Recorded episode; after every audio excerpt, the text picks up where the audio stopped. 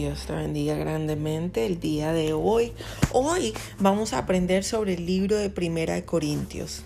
Quiero decirles que me da una alegría muy grande poder compartir este libro, ya que estuve en Grecia hace unos años atrás, en Corintios, y tiene uno esa facilidad de ver que todavía en ese lugar están las piedras donde se levantaba a eh, predicar y enseñar el apóstol Pablo.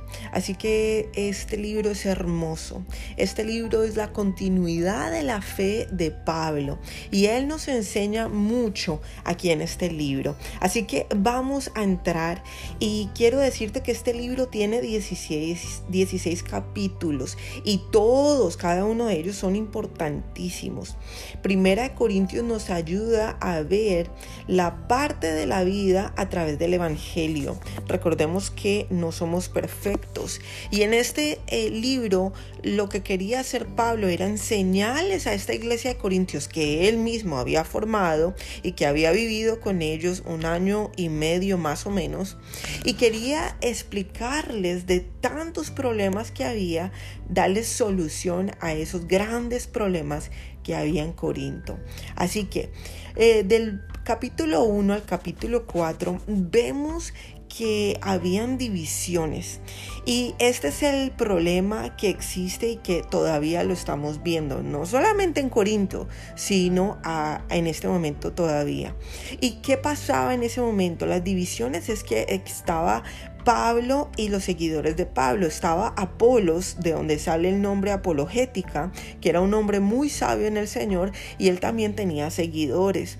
Y también habían seguidores de Pedro. Pero ¿qué pasaba? La división era que unos eh, eh, seguían al apóstol Pablo, otros seguían a Apolos y entre ellos discutían, peleaban y habían divisiones de lo que se enseñaba. Pero ¿qué dice Pablo al respecto? Él responde con el Evangelio del Señor diciendo que ni Pablo, ni Apolos, ni Pedro son los que llevan la corona, son eh, nuestros maestros. Eh, es decir, ellos eran líderes, pero el rey de reyes y señor de señores, ¿quién es? Jesús. Entonces la iglesia y la comunidad de personas tenían que centrar su vida en Jesús, no en el líder. Los líderes son maestros, pero son siervos de nuestro Señor Jesucristo. Quiere decir que en este momento de la vida que nosotros estamos viviendo, que hay tantos líderes que el apóstol, que el, el pastor no sé quién, eh, que no sé dónde, y la gente, ay no, pero tú le crees esto y las doctrinas y eso. Mire, el enfoque es Jesús, como en el principio lo enseñó el apóstol Pablo. Del capítulo 5 al capítulo 7 vemos algo más difícil y que es el problema de la santidad, el problema de la integridad sexual. Y el apóstol Pablo nos enseña que había un problema muy grande en esa iglesia de Corinto y que ellos pensando que estaban libres en Cristo tenían sexo con diferentes personas. Y nos daba un ejemplo de una madrastra que estaba con el hijastro, imagínense, de personas que iban a la iglesia de Corintios y después de salir del servicio, de adorar a Dios, se iban a buscar prostitutas. Y esto era un problema grandísimo. ¿Y qué dijo el apóstol Pablo para resolver esto?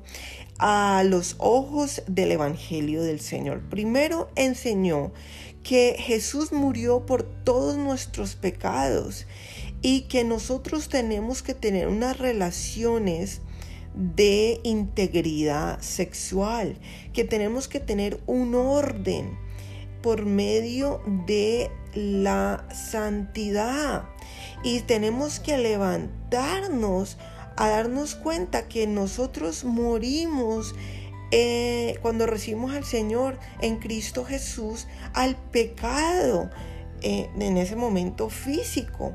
Y que tenemos que tener una inmoralidad que tenemos que tener una moralidad de y alejarnos de esa inmoralidad sexual que lo que hace es matar nuestra integridad frente a los ojos de Dios. Entonces, ¿qué quería el apóstol Pablo? Era motivar a cada persona a estar en una santidad en frente a los ojos del Señor y que la libertad en Cristo no era para seguir estando en una inmoralidad sexual, gloria al Señor. Y esto desafortunadamente lo seguimos viendo en muchas iglesias, donde aceptan a las personas vivir en una inmoralidad sexual. Y esto no está bien frente a los ojos del Señor porque en algún momento tenemos que estar frente a Dios y tenemos que venir santos, ser santos como yo soy santo, dice el Señor. Y nosotros tenemos que darnos cuenta que si estamos en un lugar como lo que estaba pasando en esa iglesia de Corinto, donde se aceptaba la inmoralidad sexual, nosotros tenemos que salir de eso y no aceptarlo. Y yo eh, les digo con sinceridad, muchas veces he tenido que enfrentar esto en diferentes lugares donde se acepta estar en una inmoralidad sexual, inclusive en los mismos pastores, inclusive en los líderes. Y esto está mal. Nosotros tenemos que pararnos como lo hizo el apóstol Pablo y responder frente a los ojos del Evangelio, que es motivar a las personas en vivir una integridad sexual, ya que eso es lo que le gusta al Señor, que nosotros vivamos en santidad. Del capítulo 8 al capítulo 10 en esta iglesia de Corintios había un problema muy grande que era la comida. Y habían los cristianos que eran judíos y los cristianos que no eran judíos y que no podían aceptar que personas comieran de animales que habían sido entregados o sacrificados para los dioses en ese tiempo, ya que en Corintios es donde es, es todos los templos que habían en ese tiempo, entonces ellos hacían sacrificios animales y esos sacrificios de esos animales la gente pues se los comía. Entonces mucha gente que era eh, de la religión judaica venían y les decía que no, que era el colmo cómo se comían eso así. Entonces, ¿cómo resolvió eso frente a los ojos de Dios el apóstol Pablo? Les explicó, mire, hay dos situaciones. La primera es que aquí nosotros tenemos que tratar de convivir los unos con nosotros, porque para unos eso no es nada, porque usted ora por su comida y su comida está limpia en el nombre del Señor Jesucristo. Pero entonces lo que esas dos situaciones era la primera, es que no comieran frente a personas que para ellos eh, les afectaba en, en su moral. Entonces no comieran frente a ellos. Era un principio central que el apóstol Pablo quería enseñar. Y lo segundo, en la segunda situación, es que si usted se va a comer y no tiene más dinero y tiene que comprar de esa comida, de esos animales que acaban de sacrificarlo, pues vaya y enciérrese en su casa y cómaselo tranquilo, bendiga sus alimentos, pero no afecte lo que otras personas eh, les afecta, ¿me entiende? Entonces, él resolvió eso diciendo, si usted se lo va a comer, cómaselo en su em, tranquilidad en su casa y no lo haga frente a las personas que les ofende. Amén. Esa fue la solución que el apóstol Pablo dio. Del capítulo 11 al 14 empezó a hablar algo que a mí de verdad me, encanta explicarlo y es la reunión, o sea, en el servicio. ¿Qué pasaba? Que mucha gente, como había maestros, habían administradores, servidores, habían apóstoles, maestros, pastores, bueno, en fin, porque somos el cuerpo de Cristo, entonces uno empezaba a hablar en lenguas y empezaba otros a profetizar y entonces otros estaban en adoración y otros estaban enseñando. Entonces era un, desorden. Eh, ¿Y qué dijo el apóstol Pablo para solucionar este problema? Dijo, mire, nosotros somos eh, el cuerpo de Cristo. El cuerpo de Cristo está guiado por el Espíritu Santo, sí, pero ¿cuál es el propósito? El propósito es edificarnos, ¿sí? Entonces, mientras que usted está eh, orando en lenguas, pues ore en lenguas por sí mismo para que no distraiga a toda la congregación. Pero lo que quiero eh, enseñar en esto es que nosotros hacemos todo por el poder del Espíritu Santo, pero amándonos los unos a los otros, ¿sí? Entonces no todas las personas van a entender lo que el Espíritu Santo guía si hacemos todo em, al mismo tiempo. Lo que el apóstol Pablo quería enseñar en este momento es que si usted va a profetizar, profetice. Si usted tiene el tiempo de profetizar, hágalo con las personas que eh, están en ese nivel de fe. Si usted va a hablar en lenguas y tiene ese don de lenguas, háblalo. Hable ese don de lenguas y manifiéstelo, gloria al Señor, en el tiempo que eh, hay para eso. Y si usted va a enseñar la palabra, enseñe la palabra, pero en su tiempo, ¿sí? O sea, cuando es tiempo de hablar en lenguas, hablemos en lenguas. Si es tiempo de profetizar y estamos en un mover del Espíritu Santo fuerte, déjenlo que el Espíritu Santo lo haga. Y si es tiempo de enseñar, escuche la enseñanza y todo en su tiempo y en el tiempo que el Señor le enseña a uno a hacerlo, pero no em, todos enseñando, profetizando y hablando en lenguas porque pues es un enredo y no se está edificando nadie porque no se entiende. Amén. O sea que hay tiempo para todo porque como el Señor enseña en su palabra y el apóstol Pablo lo enseña en el versículo 11 al 14 es que es el cuerpo de Cristo y todos somos diferentes, ¿sí? Y hay que aprender a entender a cada uno, ojo, cabeza, boca, pie, mano, lo que el Señor lo llamó a hacer, usted lo entiende, entonces reúnase con otros que son ojos, con otros que son manos, con otros que son boca. ¿Para qué? Para que le entiendan. Depende de su nivel de fe. Amén. Y en el capítulo 15, él nos habla del problema que había tan grande en Corintio en este momento, que era de la resurrección y que había gente que no creía en la resurrección. Y decía, no, no, no hay resurrección. Entonces el apóstol Pablo fue enfático y dijo, no, no, no, no, no, un momentico, la resurrección es indispensable. La resurrección es parte de la victoria sobre la muerte y sobre la victoria que tenemos en Cristo Jesús. O sea que esto es significativo para nosotros vivir el Evangelio. O sea que si no hay resurrección, entonces ¿para qué estamos predicando? Así que esto es importante entenderlo. La resurrección va a existir. La palabra del Señor nos enseña que va a pasar. Y tenemos que creerlo y tenemos que predicarlo al mundo. ¿Por qué? Porque es esencial para que nosotros veamos este Evangelio del Señor Jesucristo. En el capítulo 16 es un saludo final que Él da. Entonces, ¿qué vemos? Es que nosotros tenemos que darnos cuenta que la vida de la iglesia de Corintios en este momento tenía problemas, como todas eh, familias, como todas relaciones, como todas comunidades, pero que hay que poner las cosas en orden y que nosotros tenemos que no hacernos de la vista ciega y decir, ah, que pasen todos los pecados del mundo y seguimos adorando a Dios y todo está bien. No, las cosas hay que ponerlas en orden y esto es parte del Evangelio. Así que el Evangelio de, del Señor Jesucristo es acerca de Jesús y que vivamos en la realidad que la vida hay cosas malas y que hay problemas, pero que hay que ayudar por medio de la palabra del Señor a que la gente crezca y entienda el propósito de Dios en esta tierra. Y así fue lo que pasó en el libro de Corintios. Dios les bendiga grandemente. Bye. Dios les bendiga grandemente el día de hoy.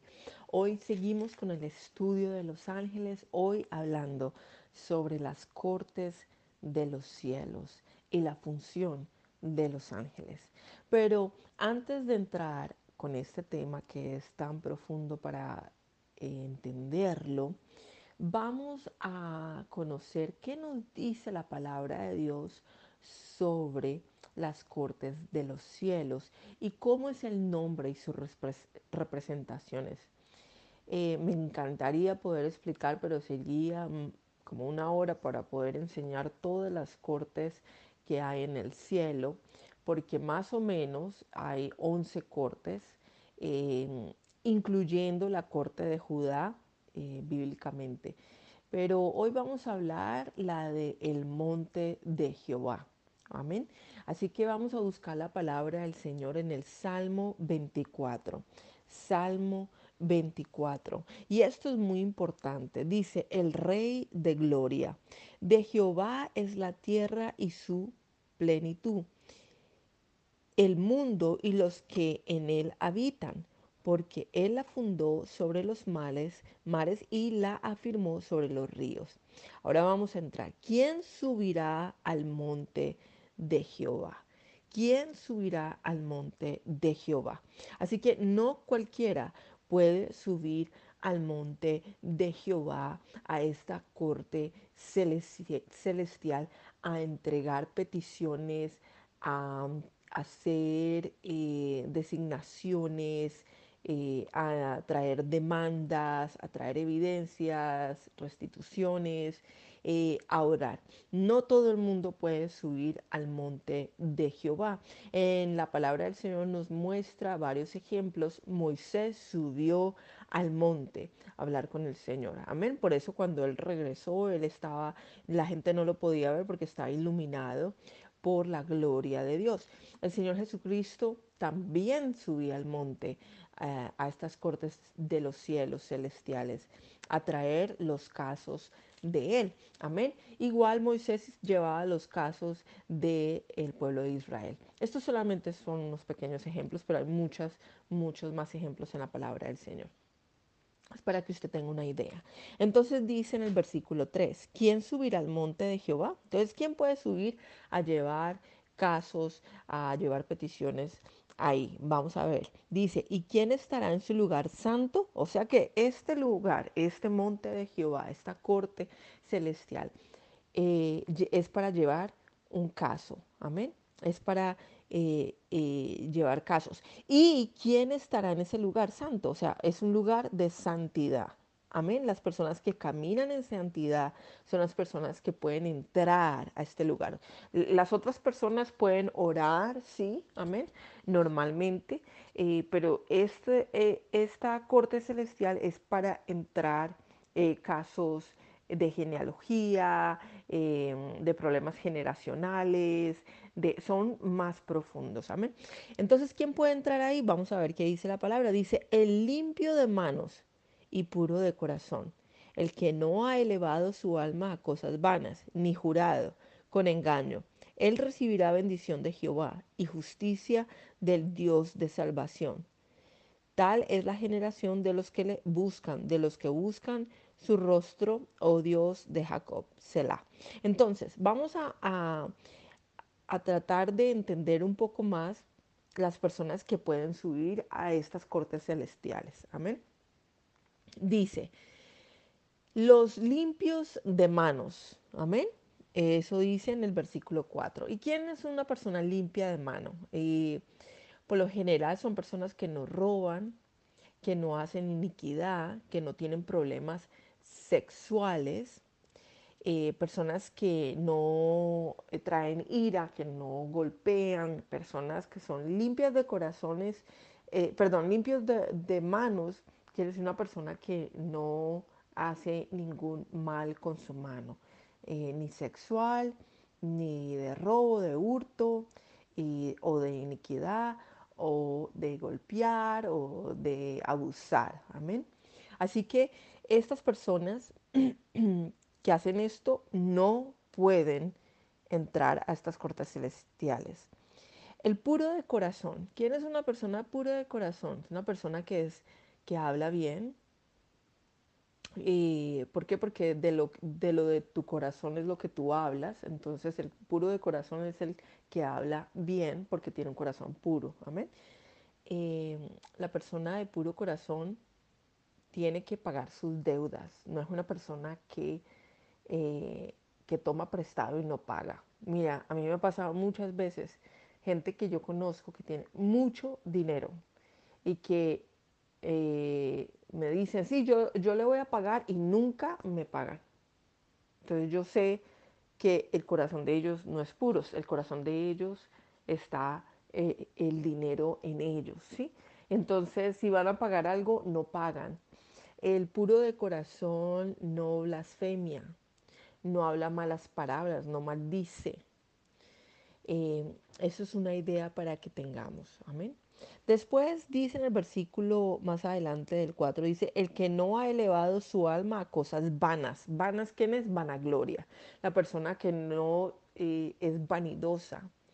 Eh, no quiero ofender a nadie, pero entiéndame esto es lo que dice la palabra y esto es la definición que uno encuentra en el hebreo, en lo teológico y en los diccionarios. Así que todo lo que yo diga es, es realmente eh, lo bíblico. Por favor, no tome em, ofensas de ninguna manera. No es mi intención ofender a nadie. Yo solamente quiero enseñar cómo poder entrar al monte de Jehová, que son las cortes del cielo. Amén. Así que el que no ha elevado su alma a cosas vanas. Y desafortunadamente nosotros vivimos en un mundo donde la vanidad es primero que todo. Eh, la persona que es mundana no puede entrar a las cortes celestiales. ¿Por qué? Porque dice al principio que quien entrará al lugar santo, o sea que el que entra vive en santidad, no en mundanidad. O sea que no, no está el trago, no está en discotecas, no está en vanidad y no está en, lo que está de moda, ¿sí? Eh, esa persona que es vanidosa y mundana, pues desafortunadamente eh, tiene elevada su alma para eso, para las cosas del mundo y no las cosas de Dios, de santidad. Amén. Entonces esta persona no puede entrar a las cortes del cielo. Yo voy a explicar ahorita, eh, si usted desea entrar, cómo puede em, arrepentirse y entregarle esto, esto que, eso que evita que en su vida eh, tenga esa restitución, esa restauración en su vida, porque hasta que uno no deje algo de estar en el desierto, de vivir igual que todo el mundo y salga para la tierra prometida, salga a vivir para Dios, pues entonces eh, se le va a demorar más el tiempo en esa restauración o restitución. Amén. Bien, ahora la palabra del Señor nos enseña en el 5, Él recibirá bendición, oh, perdón, el que no ha elevado su alma en el 4, B. O sea, 4 al final del versículo dice, el que no ha elevado su alma a cosas vanas, lo vimos, ni jurado con engaño. Gloria al Señor. ¿Y qué es esto? Eh, en el no jurado con engaño, las personas que eh, viven como testigos falsos, gente que es metida, engañosa, chismosa, eh, no puede entrar en el monte de Jehová, en las cortes del cielo. No puede llevar un caso que quiera que el Señor resuelva por ellos. No puede hacerlo. ¿Por qué? Porque desafortunadamente en su boca hay engaño. Y su juramento está engañoso. Entonces, le voy a explicar un poco es como que usted quiere poner una demanda en alguna parte durante estos dos días que voy a estar enseñando sobre las cortes del cielo y los ángeles, el proceso de la corte y todo esto. Eh, haga de cuenta que es como si estuviera uno en un juzgado, ¿sí? En una corte.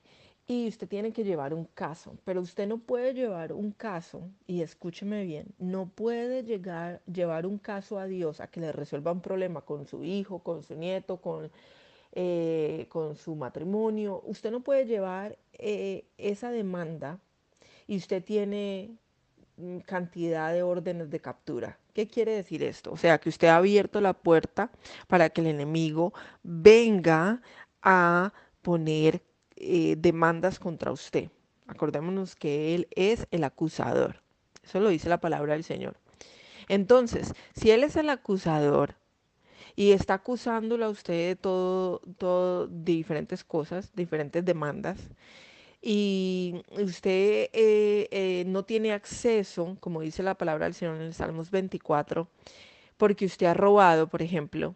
Entonces, ¿cómo usted va a pedir una demanda para que Dios le resuelva un caso, pero usted tiene eh, robo en, como orden de captura en, en el caso suyo en la corte? de los cielos. Entonces usted tiene que primero saber que usted tiene que arrepentirse de cosas que usted haya hecho y así Dios le va a contestar la demanda que usted vaya a poner, la petición y el caso que usted quiera abrir eh, frente al Señor. Esa es la única manera. También le quiero mostrar algo en Primera de Corintios 6, 9 rápidamente Primera Corintios 6, 9, que dice, ¿no sabes que los injustos no heredarán el reino de Dios? No erréis, ni los fornicarios, ni los adu ni los idólatras, perdón, ni los adúlteros, ni los afeminados, ni los que se echan con varones, ni los ladrones, ni los ávaros, ni los borrachos, ni los maldicientes, ni los estafadores eh, heredarán el reino de Dios. Entonces, ¿qué es esto? Eh, esto el Señor nos enseña que eh, en esta injusticia que muchas personas viven, no pueden entrar a estas cortes del cielo y no pueden tener una contestación de Dios. Así que para esto mi consejo es arrepentirse de las iniquidades, arrepentirse de cosas que usted haya dicho, pensado, hablado, de robos, de, no sé, de vivir en vanidad, de vivir en, en el trago, en las discotecas, en, en en poner testigos falsos, en estar en haciendo chismes, todo esto. Porque no le va a ayudar a que resuelva a Dios algún problema, alguna petición que usted tenga para Él en su familia, en usted misma eh, y de muchas formas. Entonces, ¿qué es arrepentirse? Señor, yo me arrepiento. Padre, límpiame, ayúdame, guíame, muéstrame, cámbiame para yo poder salir adelante. Y el Señor lo va a hacer. ¿Por qué? Porque Él es fiel y Él no quiere que ninguno se pierda, sino que todos lleguen a un arrepentimiento. También desearía que pudieras leer Mateo 18 del 23 al 35.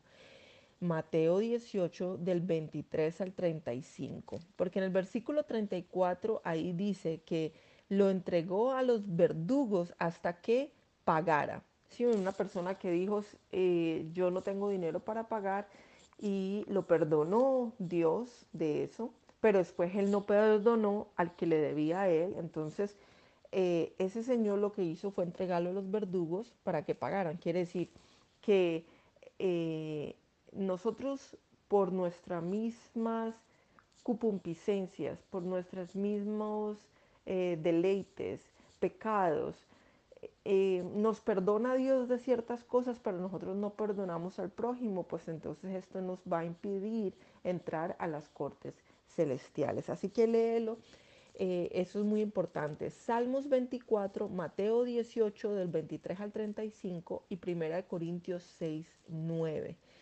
Hay otra cosa importante que deseo decir, es que la corte celestial se mueve en los adoradores, a los que alaban al Señor. Si usted no le gusta poner música de Dios, si usted no le gusta eh, adorarlo, alabarlo, eh, dar de toda la gloria a Él, le va a ser muy difícil poder entrar a estas cortes celestiales.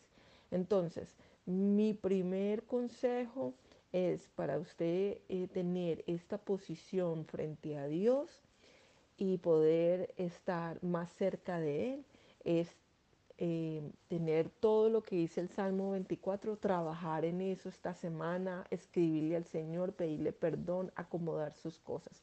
Así vamos a poder el día jueves que yo eh, explique sobre el proceso de la corte, ser más fácil y más entendida para usted y llegar a saber que Dios quiere contestar todas tus peticiones, pero que lo importante es que tú llenes esos requisitos y que no tengas demandas contra ti y órdenes de, captura para que mm, el enemigo no pueda tener puertas abiertas y acusaciones contra de ti o de tu eh, familia o ministerio. Amén. Ahora, los ángeles, la función de ellos es que cuando nosotros llevemos eh, algo a la corte, al monte de Dios, eh, los ángeles, la función es poder ellos eh, llevar la solución a diferentes lugares. Depende de nuestras peticiones. Eso lo voy a explicar más el día jueves. Así que Dios les bendiga grandemente y Padre, te pedimos el día de hoy que cada una de las mujeres hagan una autorreflexión, autoevaluación y sepan qué es lo que tienen que arrepentirse en sus vidas para poder que ellas puedan tener ese acceso divino a las cortes celestiales frente a ti. En el nombre de Cristo Jesús y por medio de tu Santo Espíritu. Amén.